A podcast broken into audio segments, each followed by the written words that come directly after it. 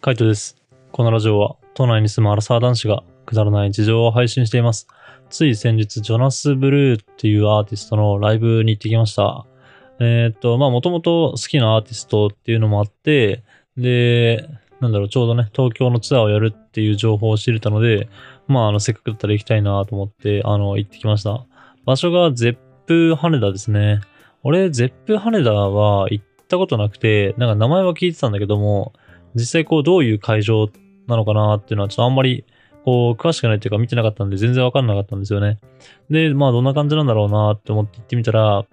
まあなんかそんなに大きくないなっていう風には感じました。海外のアーティストがわざわざ日本でやるってなってて、で、しかもやっぱツアーをするっていうんだから、まあそれなりにこう大きいところでやるのかなって思ってたし、あとはそれこそその ZEP で、あの、バンドのね、ライブがあったりとかもするっていう風には聞いてたので、まあ、なんだろうな、俺の中でやっぱこう、フェスとかのサイズを浮かべちゃうんですよね。あの、サマソニだったりとか、まあ、ウルトラとかね、そういうぐらいのこのサイズのステージとか、まあ、キャパっていうのかな、あの、収容人数、収容、うんと、観客数、えーっていうのを、まあ、イメージしちゃうんですけど、まあそんなにいなくて、割とこう、こじんまりしたところだなっていう風に感じました。まあただ天井が結構高くて、なんかすごい開放感がある感じで、まあ聞いてる分には全然良かったっていうか、まあ楽しかったですね。またあの、あれば行きたいなとは思います。まあただ、今回、えーっと、俺が申し込んだっていうか、買ったのは1階の自由席だったんですよ。で、1階の自由席で買った時は、まあ別にフリーでいいや、みたいな。他の、なんだろう、空いてるとこに立てばいいし、最悪フリーだったら前の方に行けるしなーって、まあそんな風にね、思ってたんですけど、ついこの間、えっ、と、GMO ソニックかな ?GMO ソニックを埼玉スーパーアリーナの方で見て、で、埼玉スーパーアリーナの方は、えっ、と、アリーナ席っていうのかなスタジアム席っていうのかなえっ、と、普通の、なんだろう、スタジアム、うんと床じゃない方っていうのかな？あの、観客席、客席がある方で、まあ見たんですよね。なので、あの、自分の席っていうのがもう決められてて、で、そこに座って、まあ、あの、自由にね、お酒とか、まあ、おつまみを食べながら、まあ、飲み食いするみたいな。まあ、そんな感じでした。で、俺は、ウルトラとかサマソニとかでそういう風な見方をしたことが全然なかったんで、まあ、あの GMO がね、そういうこう椅子に座ってみるっていうのは初めてだったんですけど、もうめちゃめちゃに楽で、やっぱこう椅子に座ってるっていうのなんだろうな、あの、疲れた時に座れるっていうところもでかいし、あとは、なんか飲み物欲しいなとか、なんか小腹空いたなとか、トイレ行きたいなって思った時に、まあ、自由に行けるんですよね。あの、座席、指定席なんで。そうするとトイレ行ってる間にその場所がね、あの、取られちゃったりしないかとか、あとはこう、そういうフェスとかって4、5人とかで、まあ行ったりすると思うんですけど、その4、5人で行った時に、一人だけなんかトイレ行きたいみたいな。で、まあここ離れたらちょっともう一回会えるかもわかんないし、かといってもなんかみんなに来てもらうのも申し訳ないし、みたいな。なんかそんな風な感じにちょっと思ったりする。まあ俺は結構そういう風に、まあ思ったりするんですけど、まあ指定席だとね、そういうのがないっていうので、本当はあの、いいなっては思いました。で、そんな風に思いながらもね、あの、ジョナス・ブルーのそのチケットを買った時は、まだそこまでこう、座る席っていうのに対して、まあ執着っていうか、気持ちがこもってなかったので、今回は普通に1階席、1階自由席を買ってました。で、昔はね、ほんとそれこそさっき言ったみたいに、空いてるところに突っ立ったりとか、あとは前の方にね、進んだりとか、そういうのもなんかできたんですよね。でもなんか最近、本当あの、この前行った時とか、なんかは、なんだろう、わざわざそんなにこう前に出て行きたくないっていうか、前に出てくのがすごいこう、億劫だなと思ったし、なんかこう、人混みをかき分けてまで、あの、音楽を聴きたくない。ましてや、その音楽が流れてる途中とかも、ジョナス・ブルーもね、結局クラブ系のミュージックなんで、なんかこう、隣とかで飛び跳ねて、その体が当たったりするのも嫌だなってね。まあ別に多少当たるぐらいだったらいいかもしれないけど、こう、肘でえぐられるとか、そういうのはまあ嫌だなって思ったんですよね。ならもうほんと静かに見たい。まあ飛び跳ねとかはするかもしれないけども、ちゃんと音楽を聴きたいなって思ったので、あの、そういった意味でもね、あの、今回はスタジアム席にしちゃったけども、あの、あ、スタジアム席、1階席にしちゃったけども、まあ席の座席が、座席指定のあるとこでもいいなっていうふうに、まあ思いました。まあ、今後もしそういうチャンスとかがあればね、本当座席の方で聞いてみたいなと思うし、なんだろうな、やっぱ昔ほどこう、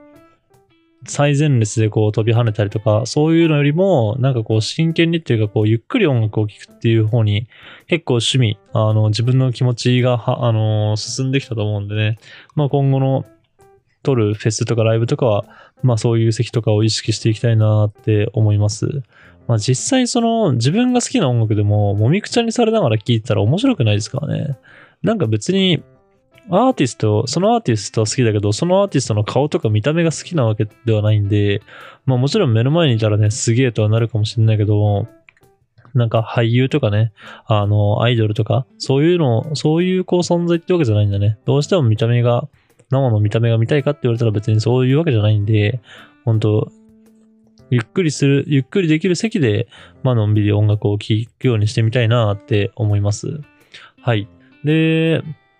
今回、そのジョナス・ブルーをね、あの、聞いてたんですけど、なんだろうな、結構やっぱメロディー系、メロディアスな、あの、歌詞があるような普通の音楽と似たような、えっ、ー、と、クラブミュージックなんですよね。ジョナス・ブルーってのは。で、まあそういう音楽だからなのかもしれないですけど、結構こう観客に歌わせるシーンっていうのが多くて、で、まあ DJ をやってるんだけども、その、みんなが歌わせるシーンだけこう音をね、下げるみたいな。なんかまあそんな感じの演出を結構やったんですよね。で、まあそれ自体は別にそんなに嫌いじゃないんですけど、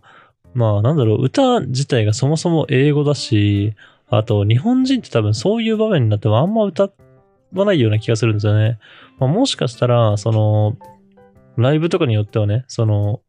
なんだろう、うんと、ジャニーズのライブとか、なんかそういうアイドルのライブとかによっては、ちゃんと声を出して、その表の部分のとことか歌ったりとかするのかもしれないですけど、まあ今回は英語っていうのもあったので、もう全然歌ってなかったですね。まあ周りも歌ってはいるけども、なんだろう、まあうろ覚えみたいな、なんかそんな感じだったので、まあ確かにこう盛り上がりはね、するかもしれないけども、やっぱこう本人が歌ってる歌聞きたいなって思ったりしました。まあ多少1回2回ぐらいだったらね、まあいい、まあ良かったのかもしれないし、まあ全然そんなこう、観客たちのね、テンションを煽るためには必要なのかなと思いますけど、まあ結構回数が多かったので、ああ、あの、音楽聴きてえなーって、まあそこに関してはちょっとね、思ったっていう感じです。まあでもそういうのも含めても、ほんと全部楽しかったですね。なかなか、やっぱ、ゼップ羽田とかそういう、なんだろう、あの、ちょっと小さめのスタジアム、スタジアムじゃなくて、なんて言うんだっけ？カラオケボックスじゃなくて、まあ箱とかって言っちゃうんですけど、そういう箱とかで、あのゆっくりね、音楽を聴く。しかも、都内なんで行きやすいし、なんかそういうところで、割とね、あの楽しめたなっていう風に感じます。ジョナス・ブルーのチケット販売されたのが結構前、どんぐらいだろう？半年ぐらい前じゃないかな。結構前だったんですよね。結構前で、あの見に行ったのは3月なんで、本当後の方には後の方っていうか、だいぶ先の方のチケットを取ってたんですけども、まあ本当見に行ってよかったなって思いました。まあ、なかなかね、その6ヶ月前とか半年前ぐらいで、まあチケットの予定を決めるっていうのは難しいんでね、まああの今回は普通に一人で行っちゃいましたけど、まあでもそういう風にこう、一人でも見に行けるっていうのがやっぱ音楽とかそういうこうパフォーマンスの魅力なのかなって思ったりします。なかなかこう、人と合わせるってなるとね、あやっぱ予定が合わなかったりとかするし、まあ、あとは、音楽の趣味が本当にドンピシャで合う人ってなかなかやっぱいないので、俺みたいにこう、クラブミュージックが好きだと言っても、やっぱそのクラブミュージックの中でね、結構差があったりとかするし、なんかそのどういう系のハウスがいいとか、まあそういう風にあの分かれたりするので、だからやっぱそういうこう、チケットを取りたいってなった時に、友達を探したりするのも大変ですよね。行けに、一緒に行けるような友達。相手からこう絶賛アピールしてくれるんだったらわかるかもしれないけど、まあ特にこのライブ行きたいんですとか、このアーティストにハマってますみたいな、なんかそんな話をしなければ、まあわざわざっていうかこう自分自身はその人がどんなアーティストを好きなのかってやっぱ知る由もないかなと思うので、まあそういった意味を含めてもね、本当あの、なかなかこう人と行くのは大変だなっていうふうに思ったりします。まあ、だからこそ一人でこうパッとね、行っちゃうんですけどね。なんかそのやっぱ一人で行くってのも、まあ本当にこう音楽が好きな友達で、同じような音楽を聴くよっていう人がいればいいけども、やっぱなかなかそうじゃないってなったら、一人で行っちゃうのも全然ありだなって思いました。昔は割とそういう、なんだろう、あの音楽のイベントとか、なんかこう、いろんなイベントがあっても、まあ他に行く人いないしなとかって、一人で行ってもつまんないしなとかって思ってやめてましたけど、まあ全然音楽聴くだけだったら別に一人でもいいやって本当最近思ったので、なんかこれからもね、あの音楽がもしやってれば、自分の好きな音楽とかがあれば、まあちょっとね、あのコツコツと、コツコツってこう、こまめに行ってみたいなって思ってます。まあフェスはフェスでね、あれはこう逆に、なんだろう、誰か個人と、あまあ一人で行くっていうよりかは、俺はなんかこういろんな人と一緒に行って、で、その、その人の好きなアーティストをなんか一緒に聴いて、みたいな、ああ、いいねとか、ああ、この曲いいね、みたいな、なんかそんな感じでこう自分の世界をね、広げられたりとかするかなって思うので、フェスはフェスで好きですし、ああいう時にはもうこうみんなを誘って、あの、行くような感じです。まあ今年もね、サマソニがありますし、まだちょっと俺は行くかどうか決めてはないんですけど、まあそういう感じで、あの、2023年の方もね、あの、音楽の方を楽しんでいきたいなと思います。はい。じゃあ今日はこの辺で、バイバーイ。